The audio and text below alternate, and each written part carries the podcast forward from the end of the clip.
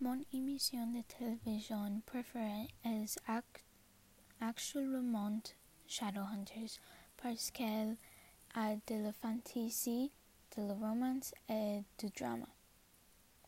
J'ai regardé l'émission en une semaine, tous les jours avant, pendant et après l'école. Je préfère, préfère généralement la fantasy, le drama et la romance. Le, protag le protagoniste s'appelle Clarice, Clarissa. Elle est courageuse, forte et très attentionnée.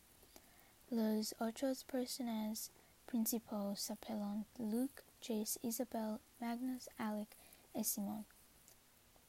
Les de ces spectacles Valentine, puis son movie fait vrai.